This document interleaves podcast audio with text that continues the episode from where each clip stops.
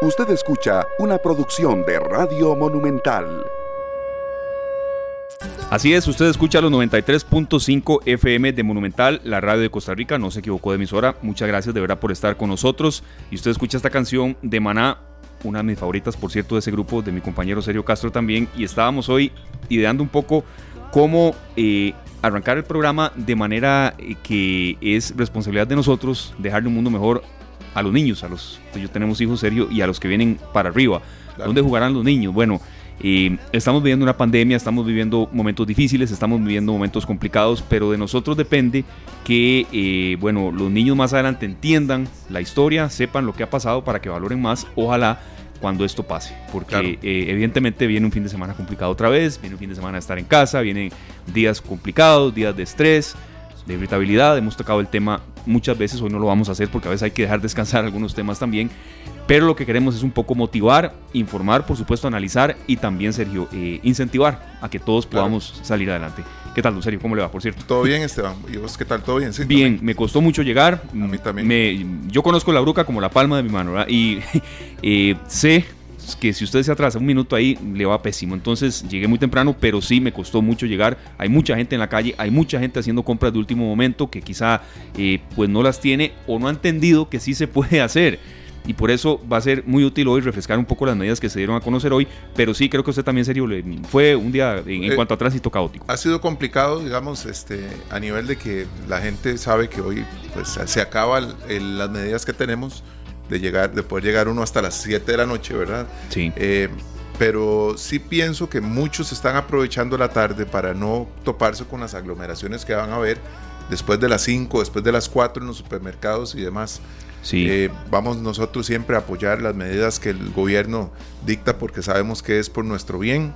Así es que todos a cuidarnos muchísimo. Esta canción de Maná nos deja una inquietud y ante todo una reflexión tenemos que hacer algo para que nuestros hijos, nuestros sobrinos, todos los niños del mundo tengan donde jugar, un mundo mejor, con mejores lugares y mejores personas. Así es que es un momento óptimo para, para nosotros hacer una, un análisis de lo que hemos vivido, de lo que estamos viviendo y cómo queremos seguir viviendo también. Sí, el menú de hoy está cargado en cuanto a contenido. Vamos a analizar eh, con jerarcas eh, del Colegio de Médicos mm, pues las medidas, si vamos bien, si eh, ha habido errores, si tal vez se puede estar mejor y siempre pues una llamada de atención. Vamos a analizar un poco el discurso político, el mensaje político que, que en ocasiones la gente pues eh, se menciona, Sergio, que eh, por qué no hacer este anuncio del mediodía que ya lleva cuatro meses, que a todos nos cansa un poco, en otra hora para que no haya tanta filtración de noticias. Porque hoy yo, Sergio, sé que usted también le ha pasado, no sé si hoy de ese tema no conversamos, mm, no el tema de la cantidad de casos mm, en comparación de un día con otro, sino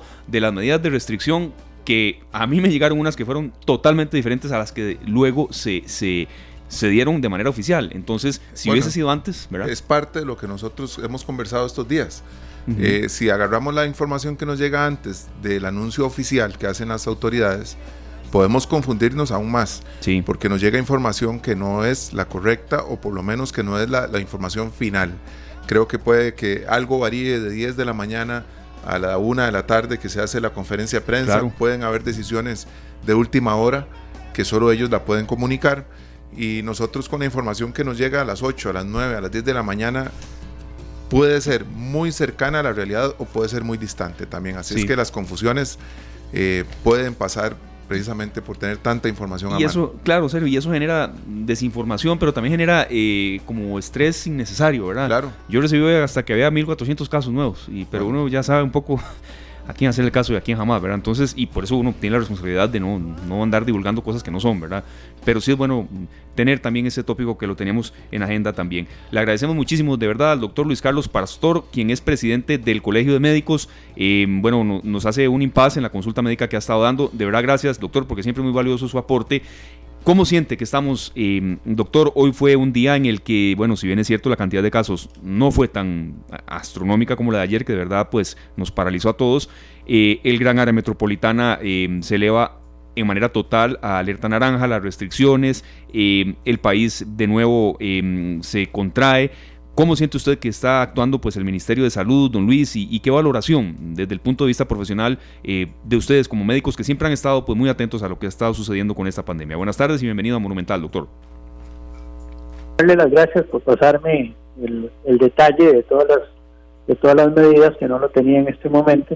Claro. Eh, sí creo que, que es necesario eh, los niveles de, de, casos a que hemos llegado obliga al señor ministro a tomar algunas eh, medidas que probablemente no van a ser del agrado a alguna gente, pero que son necesarias.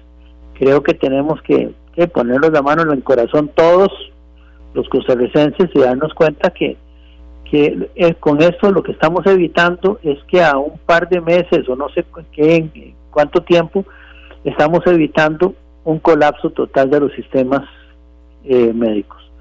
Y eso implicaría un daño terrible para la población, porque ya entonces no habría cómo atender a toda la gente que está eh, con el COVID-19. Creo que es válido. Eh, nosotros como Colegio Médicos estamos eh, totalmente a favor de las, de las acciones que está realizando el señor ministro. Y sí sabemos que la economía se ha golpeado muchísimo y va a seguirse golpeando más, pero ya tenemos que poner digamos, en una balanza para que la cosa camine bien pero pensar que primero yo creo que la salud está por encima de cualquier cosa. Uno puede estar eh, con una economía muy saludable y económicamente muy estable, pero sin salud no se disfruta nada. Yo creo que, que, por esa línea nosotros sí consideramos que las medidas más son las adecuadas. Don Luis Carlos, un placer saludarle aquí, Sergio Castro, desde la cabina monumental. Don Sergio, ¿cómo le va? Bien, ¿usted?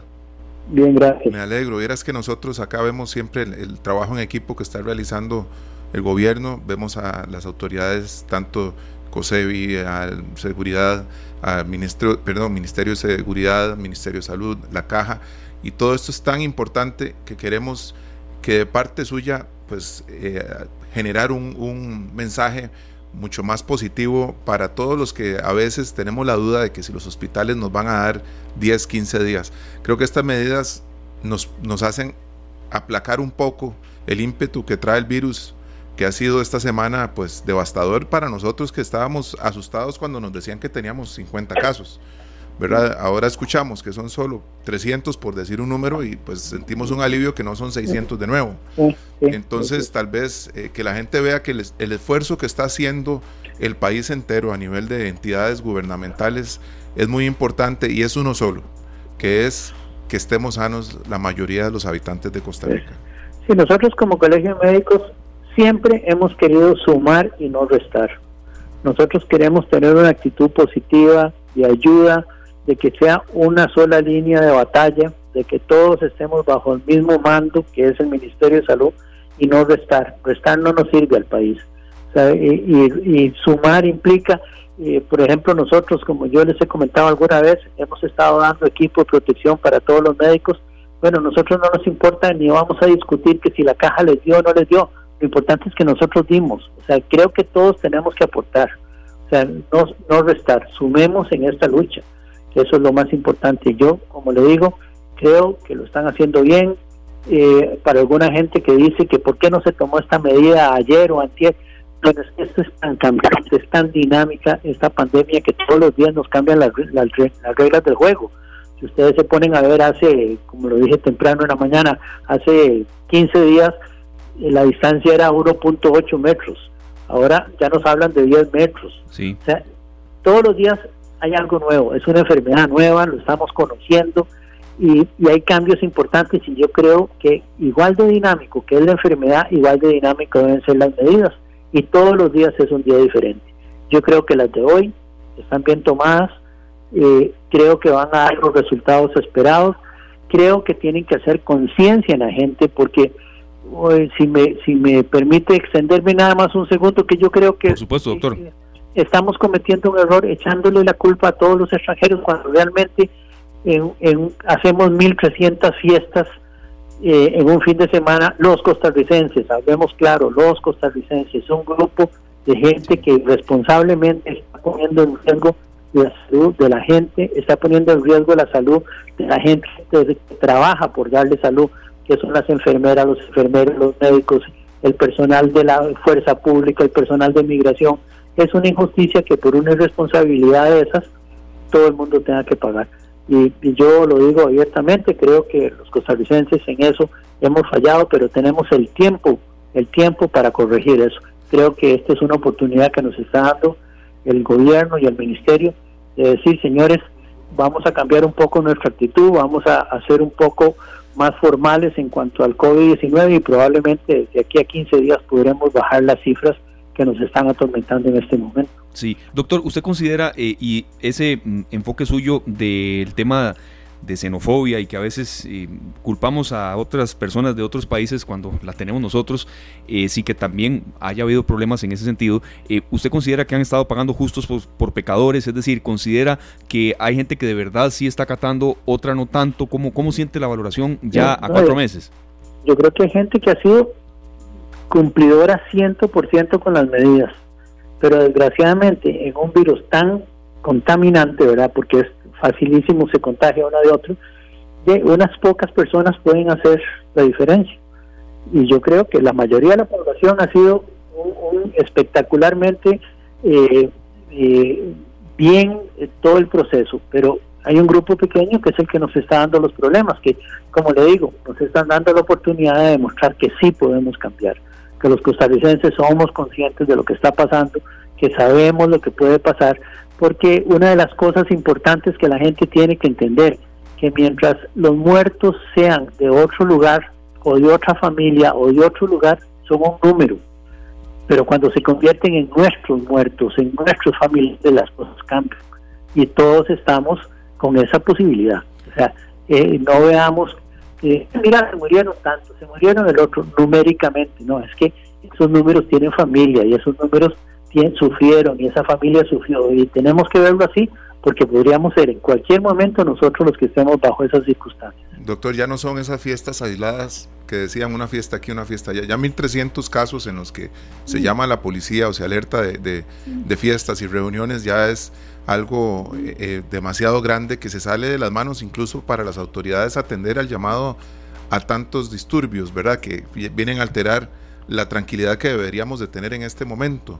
Eso, es que 1.300 son de lo, de lo que pudieron. Eh, de lo que se denunció, ¿verdad? Y, y, eso tiene incidencia directa con la hospitalización, eh, tanto hospitalización regular como cuidados intensivos. Es ahí donde Esteban y yo hemos estado hablando durante toda la semana de la ocupación de las salas y todo esto, que la incidencia en todos estos comportamientos la vemos casi que inmediatamente.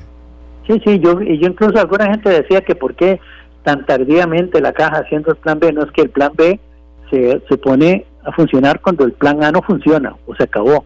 Yo creo que lo han tenido, o sea, esa posibilidad de abrir la torre del, del Calderón Guardias es una muy buena opción, pero no se podía abrir antes. O sea, creo que las cosas se están haciendo bien. Yo, yo sigo pensando que la gente está haciendo las cosas bien. Lo que pasa es que no es tan fácil. O sea, si fuera fácil, eh, todos los países, incluso los países con mayor eh, capacidad económica, con mayor capacidad médica, eh, hubieran salido, por decirlo en alguna forma, muertos de risa. Y lejos de eso, han salido con la tristeza en el corazón porque se les ha muerto muchísima gente, ¿verdad? Entonces esto no es fácil para nadie. No, no es fácil, doctor. Y cada día hasta los científicos más dotados, especializados y con los estudios más eh, de renombre aprenden, doctor, porque esto ha sido, pues y me quedo con una frase que dijo el doctor Salas en una entrevista, eh, ha sido un aprendizaje brutal para todos. Sí, sí, sí, sí. Es, todos los días cambia, todos los días cambia, eso todos los días cambia. Y tenemos que aprender todos. Y, una consulta que nos hacen llegar por acá, le agradecemos mucho a los, a los que están con nosotros en, en la transmisión de Facebook Live, sin comprometer mucho, doctor, pero usted considera que el Ministerio de Salud ha pedido asesoría como debe ser, tal vez a entes como ustedes, el Colegio de Médicos, la Universidad de Costa Rica, es decir, que, que se han dejado asesorar o, que, o que en eso tal vez se puede pedir un poco más de criterio. No, yo creo que sí, ellos, mire, yo sigo, yo sigo insistiendo en que lo han hecho bien, o sea, lo han hecho bien, ellos tienen, entre la caja y el ministerio han hecho las cosas bien, eh, yo, yo me quemo las manos por el señor ministro de, Salud, es una persona muy competente, muy competente, dedicado absolutamente, que si alguna vez la gente le ve en la cara, se ve el cansancio, se ve el, que, que, presenta una persona que ha estado tres o cuatro meses a tiempo completo, ¿verdad?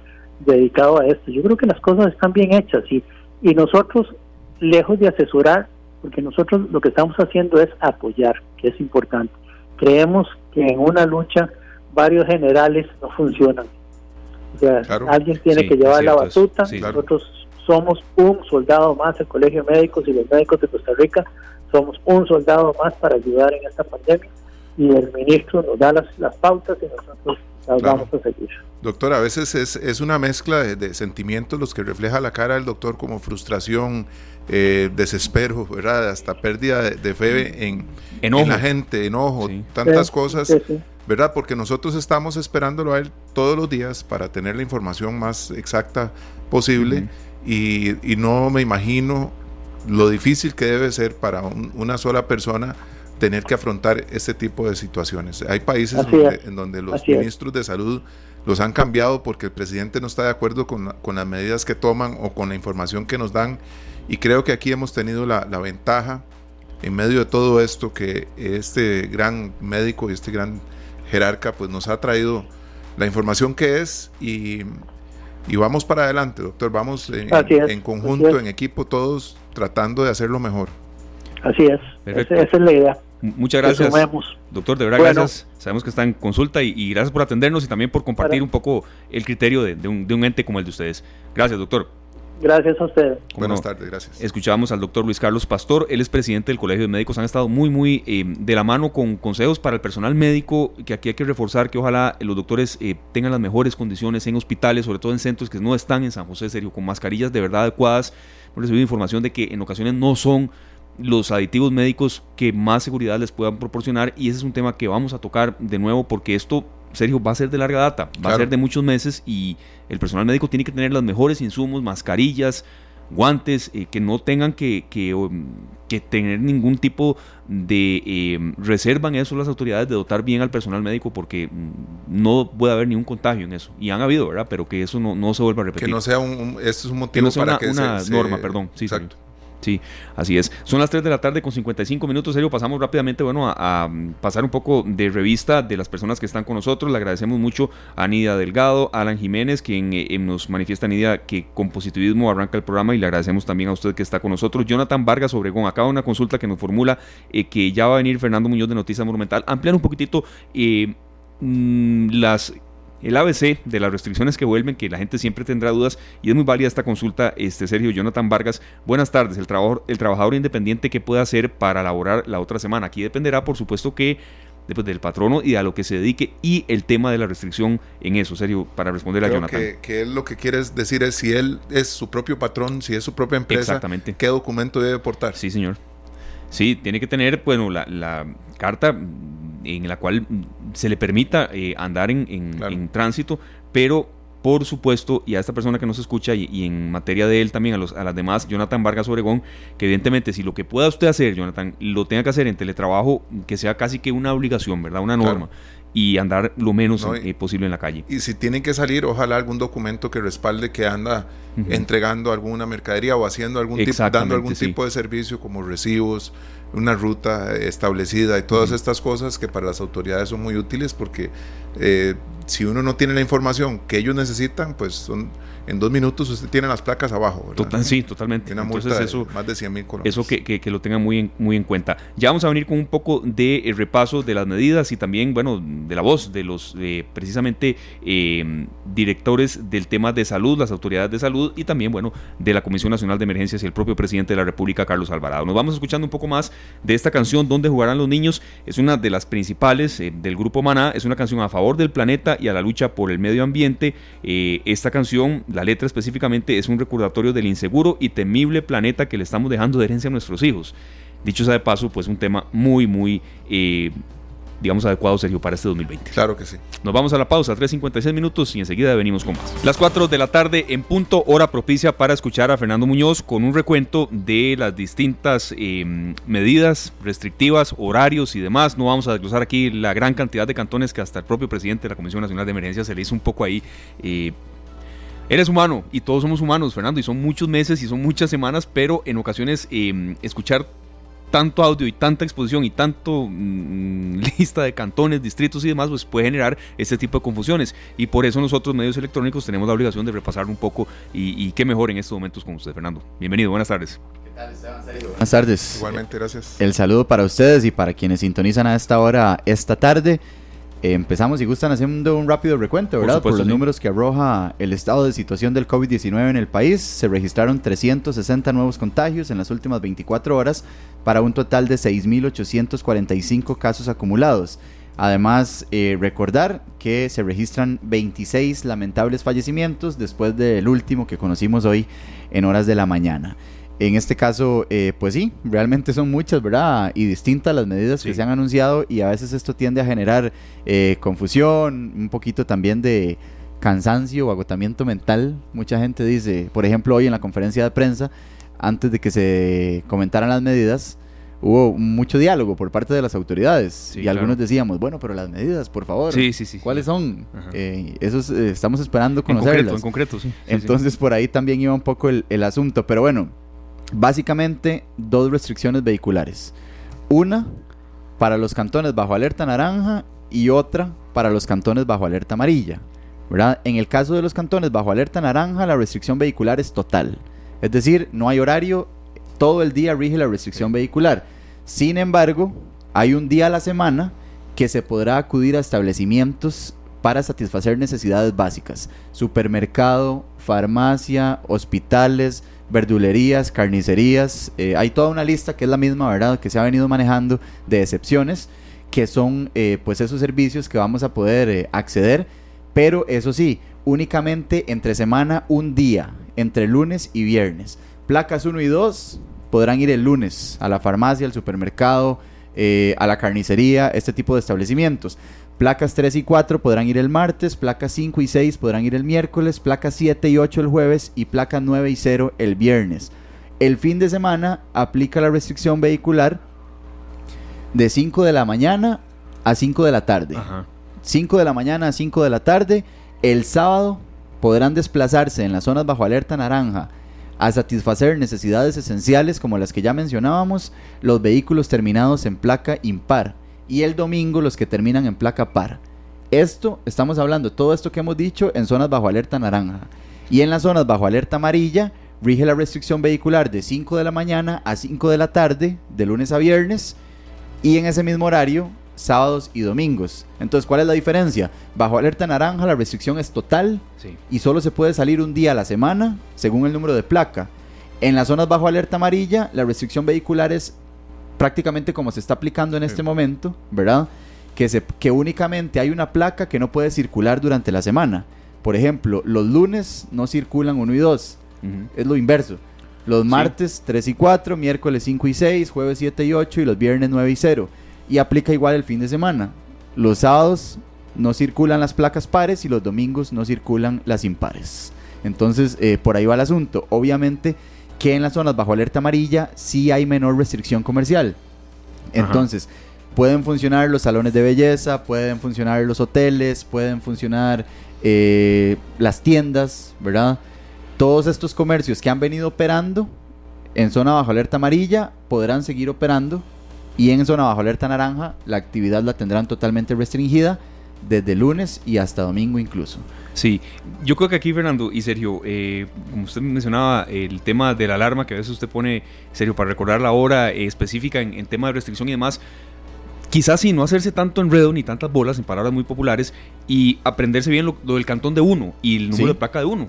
Y, no va a haber estar pensando en tanto y, a veces no estar reproduciendo tanto meme y tanta noticia falsa. Yo entiendo, Fernando, que, hemos hablado de eso en otras ocasiones, porque eso a veces lo que genera es confusión y después puede traducirse en una multa y nadie quiere pagar en estos momentos una multa así, Muy importante, puede que nuestro cantón o distrito no esté en alerta naranja. Exacto. Pero si nos despistamos un poquito, podemos caer en una, alerta naranja y tener este, multas y demás, pero creo que la restricción es, es necesaria. Sí, totalmente. Hay un aumento realmente severo, en los contagios de COVID-19 y esto ha generado entonces que en esta ocasión se nos aplique el martillo. En algunas otras ocasiones hemos eh, tenido la oportunidad de que en el país se aplique la danza, que es básicamente ir liberando un poquito la actividad comercial, ¿verdad? Sin embargo, en este caso, pues nos toca el martillo, por lo menos en las zonas donde hay mayor riesgo de contagio, que son las que hoy se han definido bajo alerta naranja, que son prácticamente 48 cantones a lo largo y ancho del país, 37 de ellos en la gran área metropolitana. Entonces es importante, eso sí, por ejemplo, nosotros estamos haciendo una nota bastante completa con toda esta información y además en esa nota incluimos una imagen donde aparecen cuáles son las zonas que están bajo alerta amarilla y cuáles son las zonas que están bajo alerta naranja. Sí. Entonces, básicamente, como usted decía, muy importante, por ejemplo, yo, que soy de Heredia, ¿verdad? Entonces, de Barba específicamente, hay alerta naranja. Entonces yo digo, bueno, donde yo resido hay alerta naranja. A partir de eso, estas son las actividades que ya no se pueden hacer y esta es la restricción vehicular que tengo que cumplir. ¿Cuál es? Restricción vehicular total. Sí. Mi vehículo termina en placa 9, entonces únicamente podré ir el viernes a una farmacia, a un supermercado, a una verdulería Nada o a cualquier establecimiento de este tipo que es meramente de- de una necesidad básica, Básico, ¿verdad? Y además, en el caso del sábado y el domingo, en mi caso, que soy placa 9, podría salir el sábado a satisfacer este mismo tipo de necesidades. Entonces, bueno, es, es, es por ahí, digamos, como el, el- el- la mecánica, como para que no se nos complique tanto, Sí. Porque realmente sí es un poquito denso. No, hay que leerlo, o sea, hay que tenerlo claro hasta, ¿por qué no hasta, bueno, ahora es la era de los teléfonos celulares, pero ¿por qué no, por qué no hasta pegarlo en, un lugar más visible y que no haya riesgo de confusión?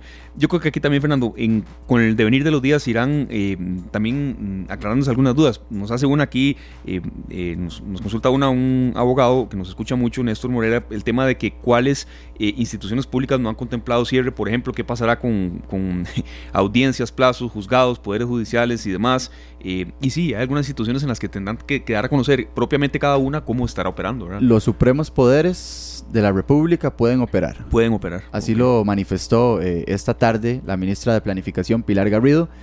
Evidentemente habrá que esperar las decisiones que tome cada institución, ¿verdad? Sí, ya, pues, por sí sola. Así lo han venido haciendo desde el inicio de la pandemia. Sin embargo, por lo menos tienen el permiso.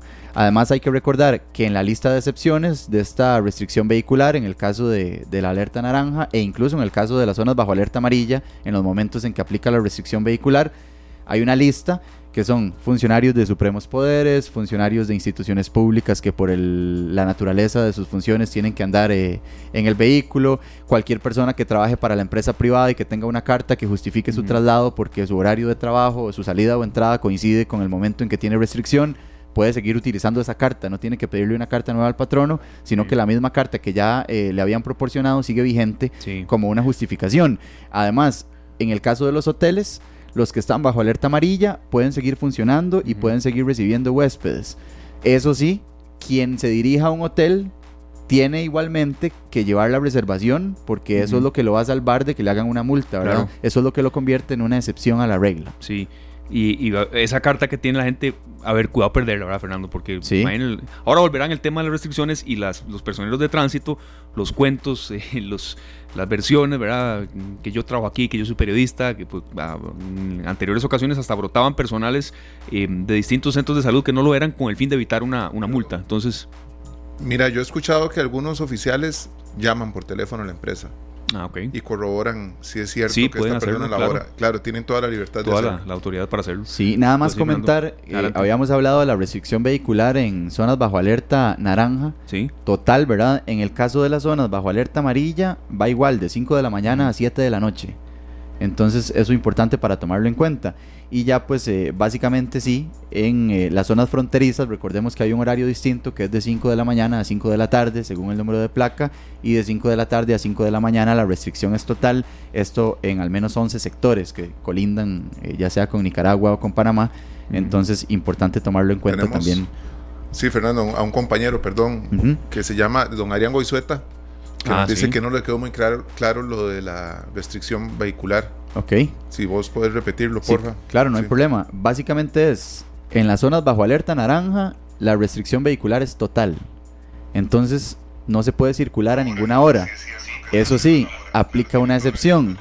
Entonces, si usted tiene que ir al supermercado, si tiene que ir a la farmacia, si tiene que ir eh, a la verdulería, a la carnicería, que son servicios básicos, entre semana podrá hacerlo un único día, según su número de placa. Si su placa termina en 1 y 2, podrá circular el lunes únicamente para ir a esos establecimientos. 3 y 4 martes, 5 y 6 el miércoles, 7 y 8 jueves y 9 y 0 el viernes. Y en el caso de los fines de semana, si la placa es impar, puede circular entre 5 de la mañana y 5 de la tarde el sábado y entre 5 de la mañana y 5 de la tarde el domingo en el caso, en el caso perdón, de las placas pares. Pero únicamente igual para este tipo de negocios, ¿verdad? Que son Sí. de necesidades básicas. Igualmente, Otro tipo de establecimientos no estarán abiertos porque su actividad comercial también estará restringida. Esto en las zonas bajo alerta naranja. Zonas bajo alerta amarilla prácticamente se mantienen como están funcionando en este momento. Pueden funcionar las tiendas, pueden funcionar eh, los, eh, los templos también.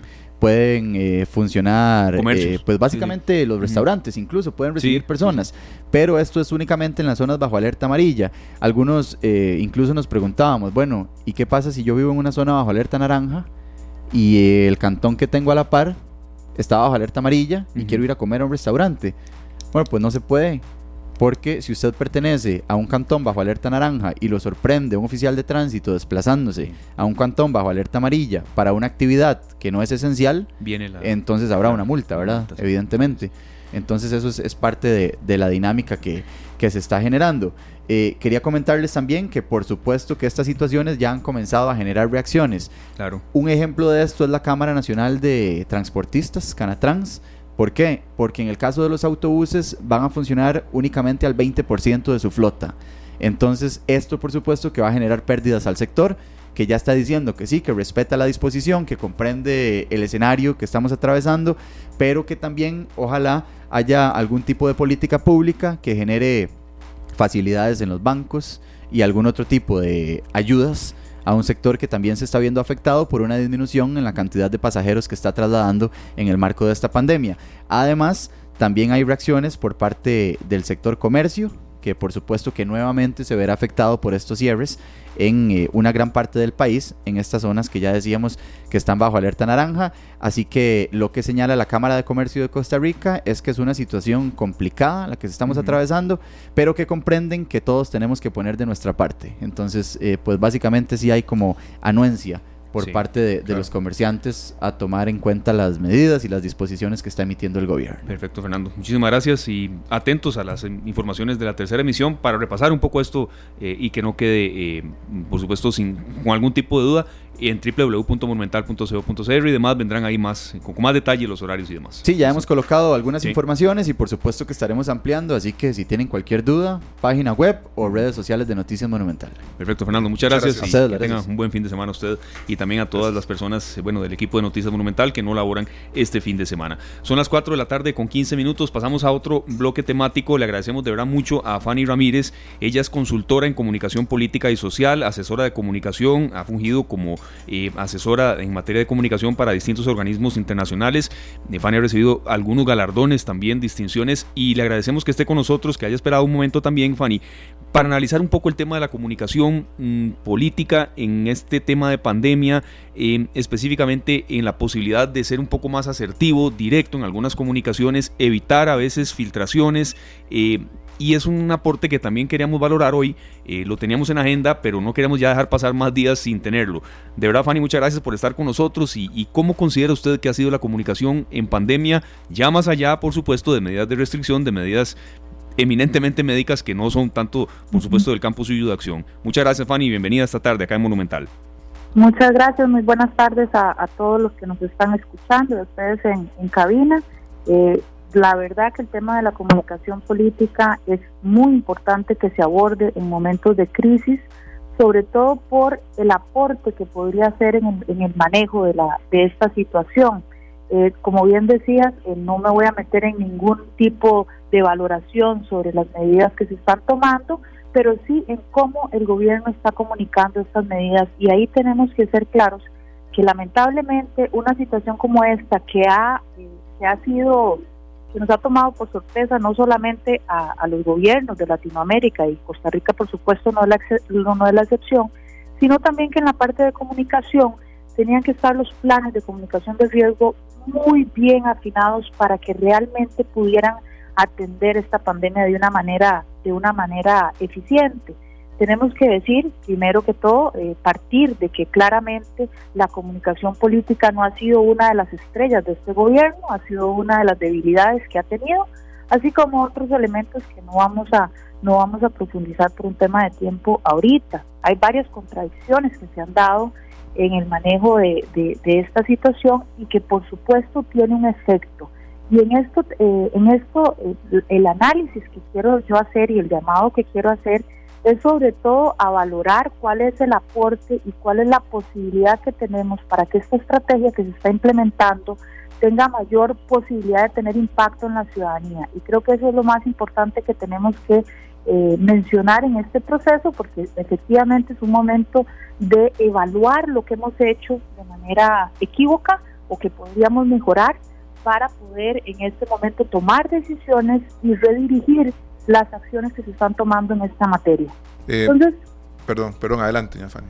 No, entonces en esta en esta en esta materia tendríamos que decir que solamente para citar tres ejemplos de cosas que se han manejado mal desde la comunicación política de riesgo, ¿verdad? Primero, algunas medidas contradictorias que sin duda dejan una gran incógnita en la población. Por ejemplo, y algo muy concreto, el uso de las mascarillas, que por tanto tiempo se dijo que no eran necesarias y más bien se explicaba por qué no se tenían que usar las mascarillas y de un pronto a otro pues se recurre eh, como una medida obligatoria al uso de las mascarillas. Bueno, esto desde el punto de vista comunicacional del gobierno es importante explicarlo bien porque surgen esos vacíos de información donde las incógnitas y las interrogantes de la ciudadanía dicen, bueno, porque antes no se tenían que usar y ahora sí.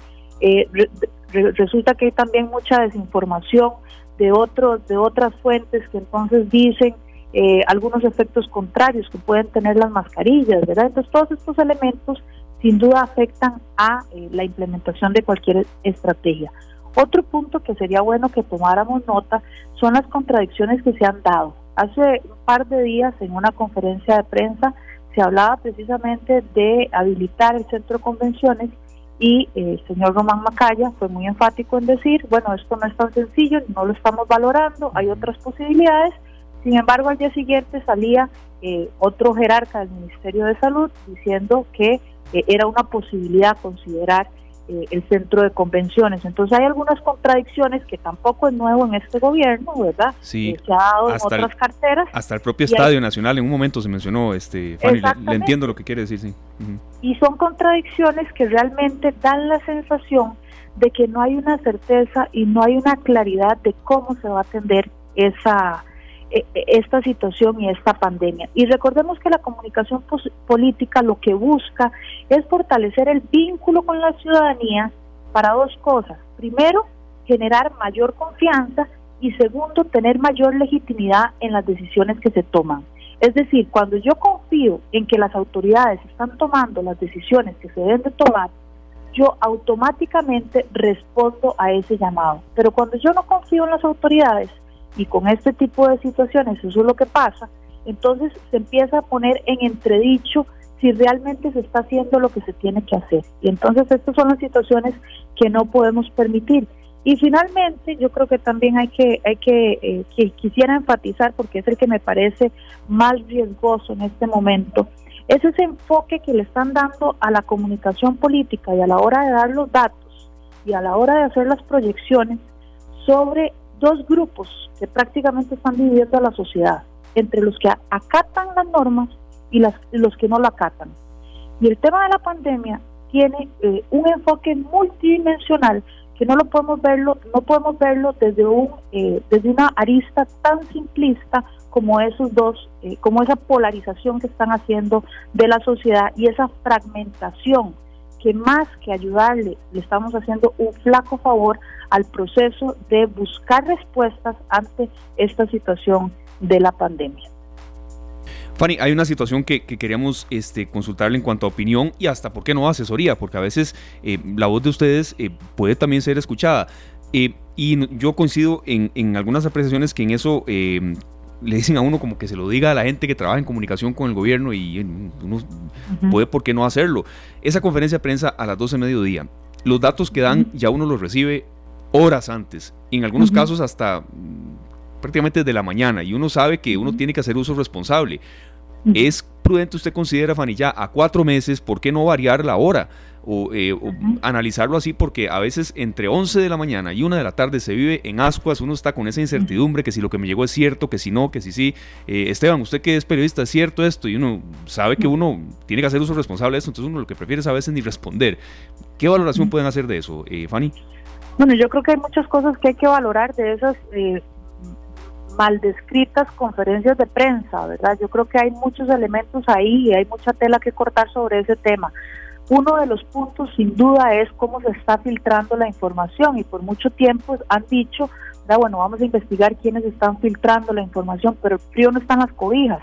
Y precisamente eso que está diciendo, de cómo podríamos, por ejemplo, adelantar esa conferencia de prensa, cómo podríamos tener una, ah, eh, una relación más directa con quienes están mediando en esa relación con los ciudadanos, que al final eh, nos tienen condicionada el acceso a la información, ¿verdad? Y eso también es un tema eh, muy delicado que deberíamos de, tocar, ¿verdad?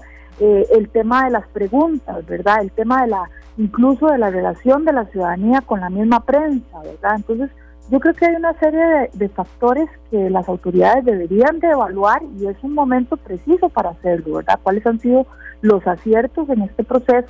Porque también han habido y cuáles han sido los desaciertos en el proceso de comunicación gubernamental en una situación de crisis, en una situación de riesgo como la que estamos como la que estamos viviendo. Fanny, consideras, sin duda ese vacío que generan, eh, esa incertidumbre que generan, hace que otros actores e incluso yo les llamo mercenarios de la comunicación, eh, se aprovechen de esos vacíos para poder difundir noticias, eh, noticias que no son verdaderas, una desinformación y generar ese conflicto social y esa eh, esa fragmentación de la que tanto de la que tanto me preocupa a mí como parte de esta sociedad.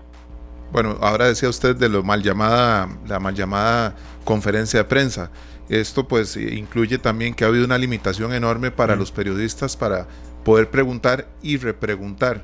Creo que por ahí hay un espacio en donde se, se presta para analizar el hecho de que tal vez algunas preguntas las dejan por fuera para evitar conflictos. Bueno, yo creo que, eh, por ejemplo, ese tipo de cosas que no deberían de darse y las cuales hemos sido testigos, porque la verdad que estas cosas se filtran también en las redes sociales y nos damos cuenta, por ejemplo, de, momentos tensos entre las autoridades y los periodistas, que obviamente están haciendo su trabajo ambos, pero que los periodistas deben eh, buscar la información de que no, no es más que, que los cuestionamientos que tiene la ciudadanía y la búsqueda de respuestas que se tienen ante vacíos que no eh, que no, no, no, han sido respondidos, ¿verdad? Entonces eso es un tema que realmente eh, es preocupante y bueno, lo otro que también es sumamente preocupante es el lenguaje y los mensajes que estamos dando de parte de las autoridades políticas. Por ejemplo, la, declaración que hizo el presidente hace unos días donde eh, llama nuevamente a la unidad y ese no es un problema, pero donde censura a todo aquel que le va a criticar las medidas que diciendo que no es momento para eso. Una democracia sólida como la que tenemos en la democracia más antigua de Latinoamérica pues debería ser, cualquier momento debería ser bueno para eh, poner atención o para atender las críticas constructivas de otros sectores, que simplemente es una escucha activa ante otros actores que podrían ver la problemática desde otros, desde otros enfoques y desde otras perspectivas.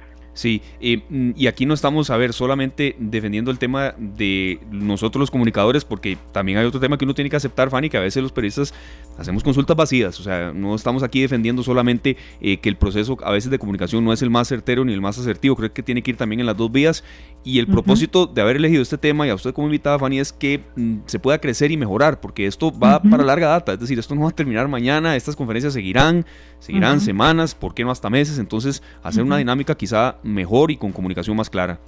Correcto.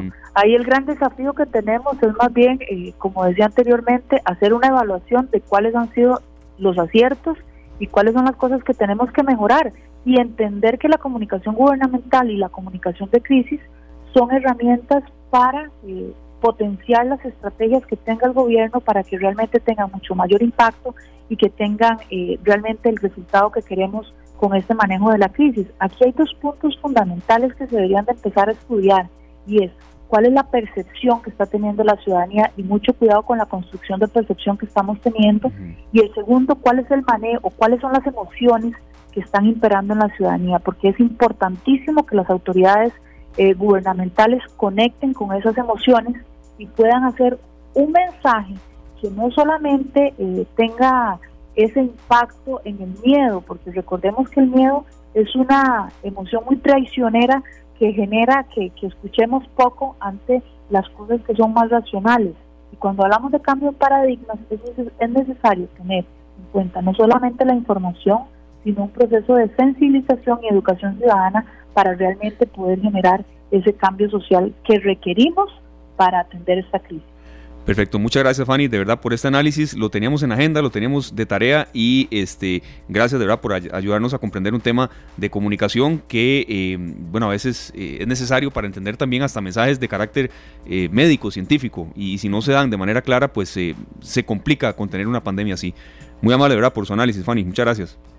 Bueno, con mucho gusto estoy a la orden. Igualmente. Igual por acá. Escuchábamos a Fanny Ramírez, consultora en comunicación política, ha sido pues también asesora de comunicación para organismos internacionales y creo que, que abre este, este tema de análisis, Sergio, porque vamos a seguir recibiendo estos mensajes muchos, muchos días más, muchas semanas más. Claro. Es cansado, lo sabemos, pero hay que escuchar las fuentes oficiales, ¿no? Y es bueno Ese es el, el, sistema. Ese es el tema. Yo creo que en medio de todas las, preguntas que, que nos hacen a veces cuando nos llega un mensaje temprano, nos dicen, ¿será cierto esto? Ya me enteré que vienen tantos casos, ya me... Uno dice, bueno, hasta que yo no escuche lo que diga lo que va a decir el ministro y las autoridades, no voy a emitir ningún comentario porque en base a qué, sí. ¿verdad? Nosotros no tenemos esa información, eh, no nos llega a nosotros una fuente directa del, del, Ministerio de Salud que nos diga esto es lo que va a salir, sino que son es, es un una cuestión como ahí entre las ramas que va llegando la información y vos sabes lo que son los teléfonos y chochos, totalmente. y crecer en las dos vías porque sí uno ha recibido críticas y, serio aquí lo hemos comentado también que a veces hay preguntas que se hacen que uno dice se está desaprovechando un espacio idóneo para hacer una buena pregunta y, lo que hay son como discusiones que no ayudan. Entonces que sean las dos vías como también hay colegas que hacen preguntas muy valiosas y muy muy certeras. Entonces en eso también uno hace el mea culpa verdad claro que sí. sí. Son las 4 de la tarde con 29 minutos nos vamos a una nueva pausa comercial y al volver vamos a, dar eh, un homenaje también y a recordar la importancia de un aniversario que se está dando en este mes de julio. El Cuerpo de Bomberos está celebrando 155 años de trayectoria. ¿Qué haríamos sin los bomberos cuando hay una emergencia que no solamente se trata de incendios? Eh, qué sensación de calma nos da Sergio cuando mm, hay un incendio en un barrio, un familiar está sufriendo y suena esa sirena y uno se tranquiliza porque por lo menos viene ayuda urgente, ¿verdad? Y la mejor, ¿verdad? Y la, mejor. La ayuda de primera y sabemos que son capaces de, jugarse hasta la vida por salvar a alguien. Y lo hacen, y lo hacen a diario. Y por cierto, siempre pasan escuchando radio. En las guardias, en los fines de semana, cuando van rumbo a giras largo. Entonces, un reconocimiento que queremos hacer. Buenísimo, felicidades a todos los bomberos que nos cuidan día y noche. Así es, 4 de la tarde, 30 minutos. Tenemos mucho más contenido para todos ustedes. Ya venimos con más de esta tarde. Son las 4 de la tarde con 33 minutos y bueno, Sergio, en momentos en los que estamos en casa, en eh, restricción, en confinamiento, cuando hay mucho teletrabajo, usted y yo hacemos mucho teletrabajo pues en horas de la mañana para el tema del programa, ¿verdad? Claro. Ya luego venimos por acá. Es indispensable, serio, tener buena conectividad, eh, buena velocidad en Internet, eh, no tener ningún contratiempo si nos conectamos desde el teléfono, desde el computador, desde la manera que sea. Y es vital también, bueno, eh, escuchar cuando hay hasta posibilidades de descuentos que ofrecen distintas instituciones. Claro que sí, nosotros necesitamos muchísimo. Vos sabés que yo hago otro programa en otra radio y necesito que el Internet mío sea número uno. Claro, el problema de que se le vaya un internet en estos momentos de pandemia ha sido vital que no se dé, ¿verdad? Claro. Entonces, por eso que eh, presentamos a Leonardo Cordero, al periodista Leonardo Cordero, quien es eh, del área de Relaciones Públicas de Colby. Bueno, Leonardo, muy buenas tardes. ¿Y em, en qué se está basando pues este tipo de descuentos que hay en materia de internet, aplicaciones gratis? Estamos en un momento, Leo, en que el, el internet no nos puede fallar y bueno, Colby también está dando su aporte en este sentido. ¿Qué tal, don Leo? ¿Qué nos puede comentar? Muy buenas tardes, bienvenido. Gracias, Esteban. Muy buenas tardes para usted, para Sergio, para Glenn Montero, que está ahí en el control, y para todos los estimables eh, oyentes.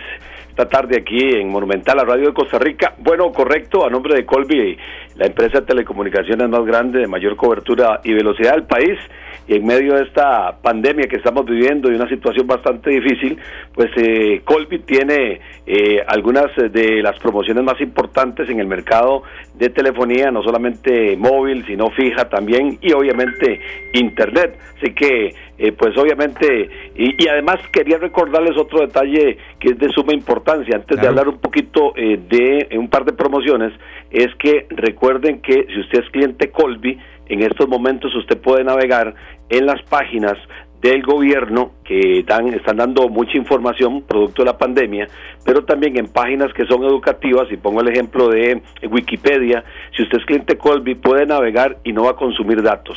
O sea, es una promoción que también está dando Colby en medio de esta eh, situación que estamos viviendo, precisamente para que eh, los que están haciendo teletrabajo, los que están estudiando, bueno, ahora la mayoría están de vacaciones, pero una vez que ingresen también a las clases, pues pueden acceder en páginas que tienen eh, opciones para estudio que son completamente gratis. Lo mismo que en páginas que son eh, directamente asociadas al gobierno, como la de la presidencia, la del Ministerio de Salud, la de la Caja Costarricense de Seguro Social, etcétera. Esteban y Sergio.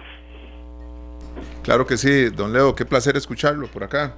Eh, igualmente, Sergio. Igualmente, gracias. ¿Cuáles son los beneficios de adquirir un plan dúo o triple con fibra óptica de Colby? Porque sabemos que la gente ahorita eh, lo que quiere es lo último en tecnología, la mayor velocidad y demás. Correcto, bueno, en estos momentos eh, Colby está ofreciendo internet y televisión en zonas de fibra óptica, dicho sea de paso, eh, cada vez eh, se está cubriendo más el territorio nacional, esperamos muy pronto tenerlo totalmente al 100%, que eso es lo que se espera, pero en estas zonas de fibra óptica se están ofreciendo planes dúo y triples con eh, las mejores condiciones del mercado, un plan destacado para hogares y pymes, ¿verdad? Que es muy importante también en este momento, que incluye televisión e internet y usted puede navegar a más de 50 megas. Eh, es una ultrabanda ancha eh, de velocidades que llegan hasta 500 megabytes y que además van a tener red de Wi-Fi. Y además la mejor experiencia con Colby, ¿verdad? Eh, en la suscripción de paquetes de entretenimiento en los canales de alta definición que tiene la televisión de Colby. Además, eh, este servicio de hogar, eh, la telefonía fija dispone de 600 minutos por mes gratis para hablar a dos números favoritos fijos de Colby. Y además, al contratar la televisión, que es muy importante, incluye la instalación de dos dispositivos más sin costo adicional. Leo, sí, vemos por acá, sí, que son descuentos a ver, no menores. Y también por último, Leonardo, conversamos con Leonardo Cordero, periodista, comunicador de Relaciones Públicas de Colby, a ver si se puede aprovecharle o evitar ir a las sedes, a las sucursales, evitar hacer traslados eh, y aprovechar las, las amplias gamas de, hacer todos los trámites de manera digital, Leo, porque sí estamos en una materia de pandemia y ha sido un llamado muy fuerte que se ha hecho. Entonces, esos trámites también, Leo, en, en la mayoría de lo posible, hacerlos de manera digital. Correcto, Esteban. Esto arrancó prácticamente desde marzo, se mantiene y ahora sobre todo con mucho más razón para eh, la próxima semana, donde de nuevo la restricción es más un poco más eh, complicada para muchos y el ICE tiene la posibilidad de que si usted quiere realizar algún trámite puede hacerlo por dos vías, una por la página web que es colby.cr eh, donde usted puede adquirir planes, puede consultar consumo y demás y también está la app Mi Colby, app Mi Colby, que es otra posibilidad que tienen precisamente para que no tengan que desplazarse, no ir a ninguna agencia, sino que todo se puede hacer de forma virtual. Y es más, si usted quiere adquirir un nuevo plan, cambiar el plan o también hacer eh, una portabilidad, eh, el, el ICE por medio de correos de Costa Rica le va a enviar el teléfono hasta su hogar, hasta su casa, completamente gratis. Así que es muy fácil hacerlo. También llamando al 1193, ¿verdad? Que es una línea que tiene el ICE para que lo atienda un ejecutivo directamente, pero las gestiones se pueden hacer fácilmente por colby.cr, lo mismo que por medio de la app Mi Colby, sin necesidad Esteban, Sergio y amigos oyentes de, eh, de, Monumental para ir a una agencia. Así que no, tienen que asistir, más bien pueden hacer todos estos trámites vía virtual gracias a estas a esta facilidad que está dando Colby con su página colby.cr y también por medio de la app Mi Colby. Bueno, que la gente aproveche para tener más canales en alta definición y también que su banda ancha les permita navegar a altas velocidades. Así es. Correcto. Perfecto, Leo. Y cerramos con un mensaje eh, que usted es oriundo de ahí, eh, Leo, a los vecinos de desamparados, a cuidarse mucho con el tema eh, de la pandemia del coronavirus. Hay casos activos, ha sido un cantón con problemas, entonces siempre el, mensaje, ¿verdad? Por supuesto. Correcto, Esteban. Recordemos que Desamparados, cambiando un poquito el tema, pero aprovechando, Desamparados es el tercer cantón más poblado de este país, sin ser cabecera de cantón, entonces obviamente que el índice tiene que ser muy alto, desgraciadamente, no solamente a nivel del cantón, en mi distrito, que es San Miguel, tenemos muchos casos, Eh, así que el llamado para todos los desamparadeños, que es una comunidad muy grande, repito, para eh, acatar las disposiciones de, eh, del Ministerio de Salud, evitemos salir, salvo en condiciones ya que, que, sean por asuntos de trabajo, porque tengan que ir a un supermercado o que tengan que ir a una farmacia, pero ese es el llamado muy importante para todos los desamparadeños, porque sí, el índice que tenemos desgraciadamente en nuestro cantón es bastante alto del COVID-19 muchísimo, Leo, entonces, porque nosotros sabemos eh, lo que amas tu, tu tierra, ¿verdad? Y dónde estás siempre defendiendo el cantón y sabemos que la gente también quiere pues que salir ilesa de esta situación que estamos viviendo tan complicada. Pero bueno, muchas gracias, Leonardo. Igualmente, muchas gracias, Sergio. Ahí también eh, nos acompaña la buena música en las noches, ¿verdad? En ZFM, así que nuestra querida salsa, ahí lo escuchamos precisamente para para pasar en casa y pasarla bien gracias a, la compañía que significa la radio. La radio es compañía y yo creo que es una buena forma de quedarse en la casa también. Muchísimas gracias. Así es. Un abrazo. ¿ah? Gracias. Muchísimas gracias a Leonardo Cordero del área de Relaciones Públicas de Colby, una persona pues también muy ligada al tema de la radio. Y sí, yo creo que la radio ha sido vigente y, a uno le, genera mucha satisfacción aprovechar por supuesto todas estas ventajas que ofrece eh, el servicio de Colby, pero también a uno le, genera mucha satisfacción, en serio, cuando mm, de verdad la radio se siente, es una frase que siempre se mantiene vigente, así claro. con, verso y todo, pero sí ha sido muy, muy... Em, Hemos tenido eh, un, resurgimiento. Sí, en la radio. sí, sí, sí, uno, uno lo escucha, lo siente y sobre todo eh, le genera muchísima satisfacción el hecho de que eso sea así y que sobre todo, mm, bueno, pues eh, em, le da mucho compromiso a uno. Claro que sí, vamos a, a seguir luchando porque la radio prevalezca.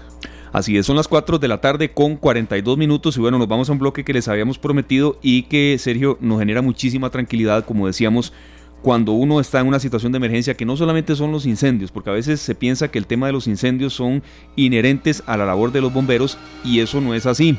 Los bomberos a veces están en cualquier tipo de situación de emergencia y están celebrando 155 años de trayectoria. Mucha gente cuando era niño, eh, sobre todo evidentemente el tema de los hombres, aunque hay también eh, personal femenino que atiende eh, en situaciones de emergencia en el cuerpo de bomberos, pues un niño siempre quería en la mayoría de las ocasiones ser bombero. Serio, no sé si usted era de esos o algún conocido suyo. Sí, sí, claro que sí, era, era parte de, querer ser un héroe, ¿verdad? Porque así veíamos a los a los bomberos y los seguimos viendo como grandes héroes. Así es. Bueno, nos complace mucho presentar a Josué Sandoval. Él es bombero, él es eh, uno de los eh, tantos que están celebrando 155 años de trayectoria, 155 años de estar al servicio de los costarricenses. Recordemos que bueno, el Cuerpo de Bomberos es una institución benemérita, celebra en julio 155 años de existencia y una de las innovaciones es precisamente bueno, esta miniserie en televisión en la cual eh, han participado 715 bomberos al servicio de Costa Rica. Básicamente, eh, Josué, muchísimas gracias por estar con nosotros. Felicidades por ser parte del Benemérito Cuerpo de Bomberos. Y teníamos mm, una serie de consultas, por supuesto, ligadas a este tema de la serie, en la que ustedes, en algunos casos, debutan como actores. Lo hicieron muy bien, nos han comentado. Eh, ¿Qué significa ser bombero, Josué? ¿Qué, ¿Qué, compromiso con el servicio del costarricense que, incluso en materia de pandemia, eh, nos ha tocado la vida a todos, nos la ha trastocado también, eh, ha incrementado las acciones de ustedes. Bienvenido, Josué, acá Monumental, la radio de Costa Rica, el programa esta tarde. Adelante. Mm, muchas gracias, buenas tardes a, ustedes, muchas gracias a Monumental, a la población y audiencia costarricense y, y a Huawei por la oportunidad de poder conversar con todos ustedes. Muchas gracias, bienvenido. ¿Qué significa ser bombero, Josué? ¿Qué es lo más difícil, pero a la vez también lo que más satisfacciones generan? Bueno, ser bombero significa muchas cosas, pero ante todo si uno tuviese que describir un concepto sería pues muy pequeño, porque uno al ser bombero tiene una, una segunda familia, un segundo hogar donde pasa muchísimo tiempo, horas, incluso más tiempo pasa uno en la estación con sus compañeros que en la casa con, con su familia. Pero ante todo, si tuviese que decir algo muy significativo, en cuanto a la profesión de ser bombero es la, oportunidad que uno tiene de poder ayudar y de servir. Cada vez que uno sale de la estación, significa que va a ayudar a una persona, significa que va a servir a, a, un, a, un, a un ciudadano más. Entonces eso es, eso es muy importante y para mí el significado de ser bombero es poder ayudar y asistir a las personas desde algo muy sencillo como una persona adulta mayor que perdió sus llaves y vive solo, y necesita salir de su casa, uno llega a esas emergencias y, resuelve de una manera sencilla, hasta incluso emergencias muchísimo más relevantes en donde tenemos que trabajar alguna colisión del tren, que esto es algo muy típico, ustedes saben como periodistas que se vive a diario. Todos los días. O, incluso a veces emergencias muchísimo más peligrosas sobre el polioducto y lo que es el, robo de combustible.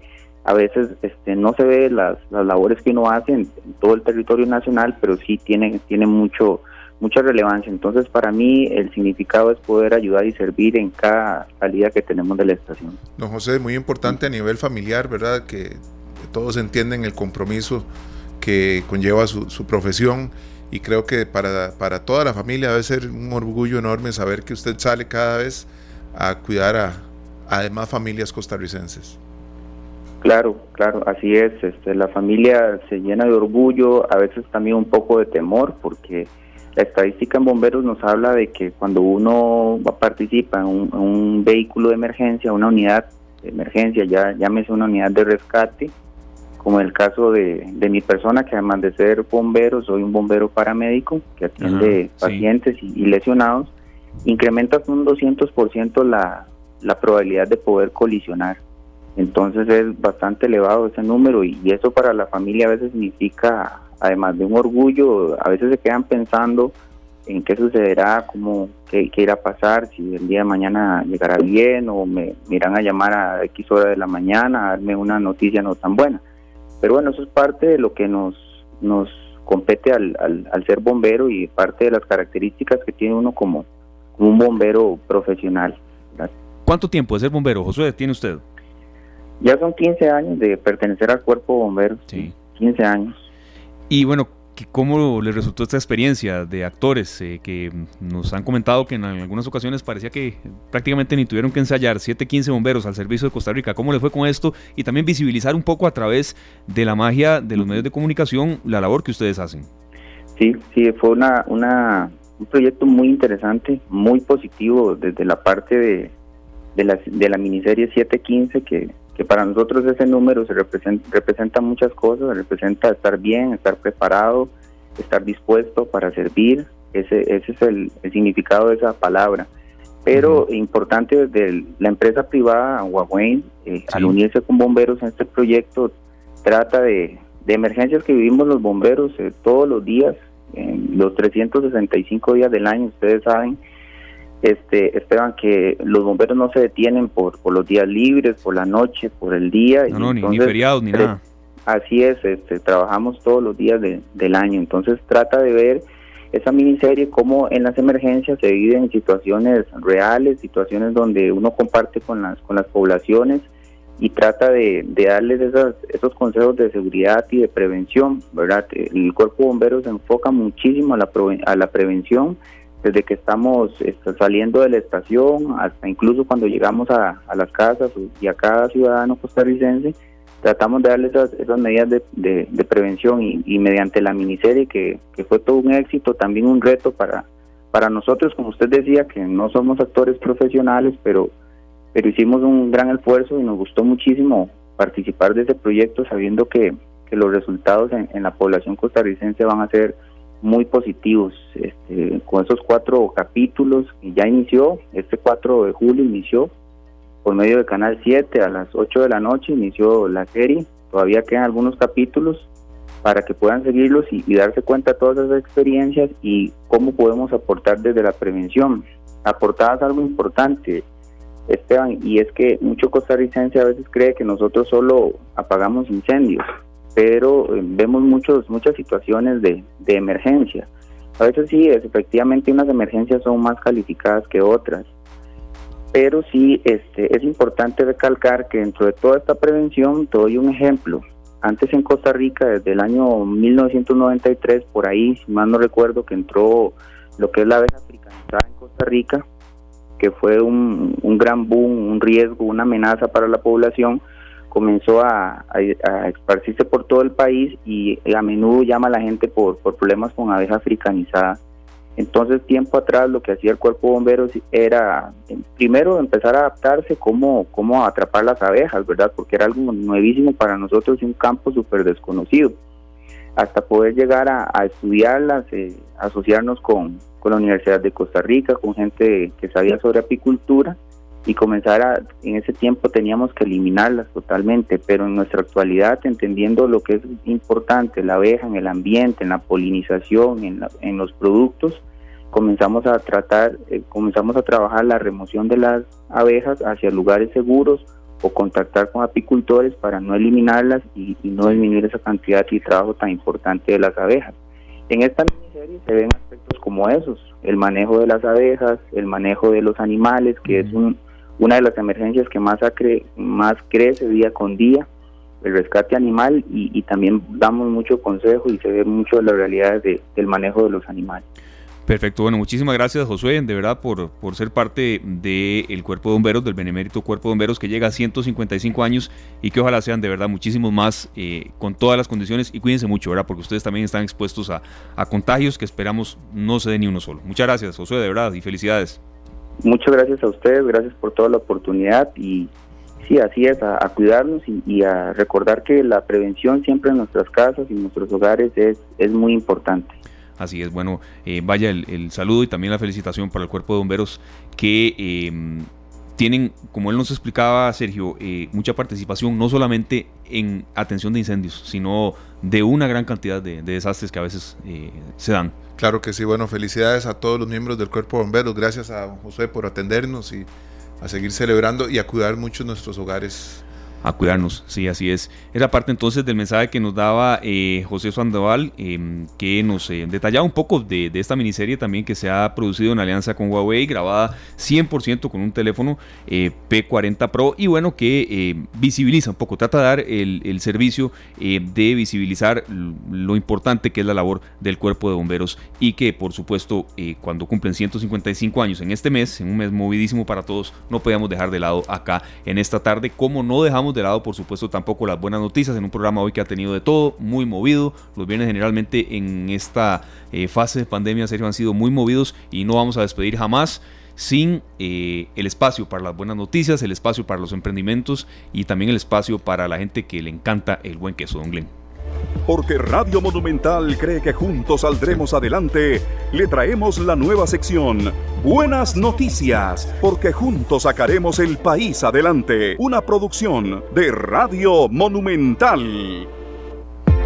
Bueno, al ser las 4.52 de la tarde, eh, a la hora del café para muchos, para nosotros esta hora y media es de café desde las casi que desde las 2 y 30 de la tarde que llegamos a la radio hasta esta hora, pasamos con una tacita de café por ahí y te acordás, Esteban, aquella figura, aquella foto de, una chiquita que dice, dice mami, que sacaron un montón de memes con eso. Entonces esto es lo que dice, dice mi mamá que qué esperas para pedir queso Ramones. Te vas a comer la tortilla sin queso si no encargas ya. Y es por eso que invitamos a Mayorlis Baez. Ella es una emprendedora que tiene ahorita pues una empresa que se encarga de vender y distribuir queso a todos los costarricenses. Bienvenida, Mayorlis. Hola Sergio, buenas tardes, ¿cómo estás? ¿Cómo, ¿Cómo está todo? Un placer, todo bien. Aquí estamos Esteban y yo antojados y sabemos que más de uno antojado porque quiere queso palmito y todos los quesos que ustedes tienen disponibles. Qué placer. Claro que sí, claro que sí. Bueno, para eso estamos. Pues, Quesos Ramones.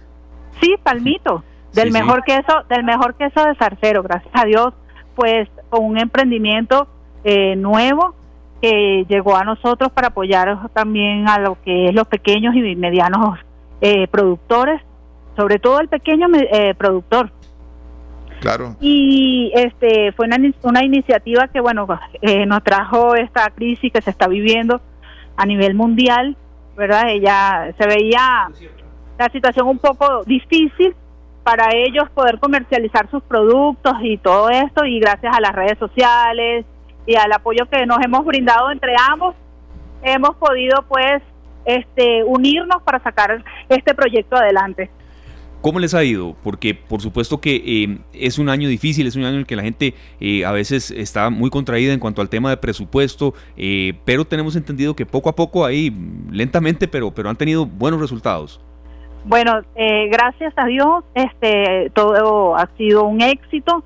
Este, todo, el día de hoy casualmente nos encontrábamos este eh, entregando los pedidos, ¿verdad? A cada uno de nuestros clientes. Eh, ha sido un éxito enorme, gracias a Dios. Pues qué bueno, Mayores. ¿Y cuáles son los que Tal vez recordar, eh, recordar por ahí, Mayolis, qué tipo de, quesos son los que, los que se ofrecen, qué especialidades, eh, cuáles son un poco las, las digamos, los, tipos de queso. Sí, por el momento estamos ofreciendo a todos nuestros clientes lo que es el queso palmito y eh, que es el más famoso de Zarcero, ¿verdad? De hecho, este, hoy ha sido para todos increíble el apoyo que hemos tenido, o sea, nos hemos unido para, para juntos poder salir adelante. Eh, tenemos también lo que es el queso semiduro y lo más importante para el desayuno de acá de los chicos, ¿verdad? También lo que es la natilla, la mejor natilla que de verdad pueden probar. Mayerlis, ya yo me estoy imaginando una tortilla con el queso turrialba, eh, con el queso palmito derretido. Eso, sí, así, es que realmente casi todos los clientes, vamos a decirlo así, eh, lo han utilizado para sus desayunos. y es importante saber que, bueno, en esta crisis hay que apoyar a los pequeños productores, porque ellos tienen sus productos, hay que ayudarlos para que estos productos lleguen a los diferentes rincones del país. Claro. Bueno, eh. ¿Cómo estás, Arcero?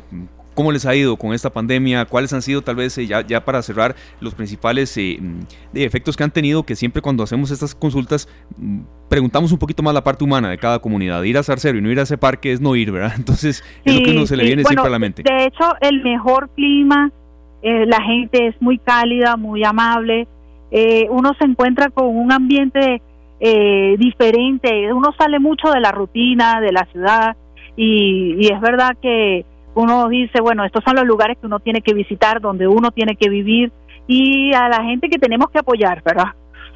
No, hay Mayorlis, para nosotros es, es un placer saber que mucha gente está disfrutando de esos quesos y queríamos que nos des el número de teléfono donde te puede contactar la gente que quiere encargar esa delicia. Sí, claro, tenemos el 6010-9260 y el 6068-2448 las 24 horas del día, ¿verdad? Y para entregar, bueno, nosotros realizamos una lista de pedidos y a final de semana vamos realizando la entrega directamente a sus hogares con las respectivas precauciones del caso, ¿verdad? Utilizamos lo que es eh, tapaboca, guantes, todas las medidas higiénicas posibles para que el producto llegue directo a sus hogares. Y lo más importante, no cobramos express por el momento. Ah, bueno, bueno, perfecto también, porque eso incide también. Bueno, eh, sí, claro, pero para economizar el, el, bolsillo de las personas, porque realmente en estos momentos lo más importante es uno, vender calidad y dos, pensar en el bolsillo del cliente. Sí, pero ¿por qué no más adelante cobrarlo también, porque de eso se trata, de ganancias. En eso hay que ser claro, ¿verdad? Ah, no, sí, bueno, vamos a ver cómo nos va. Que de hecho ya todo ha sido un boom, ¿verdad? Todo ha ido muy bien, gracias a Dios. Y bueno, vamos a abrirles las puertas a estos, a estos pequeños productores que tienen sus productos allí, como quien dice, ¿verdad?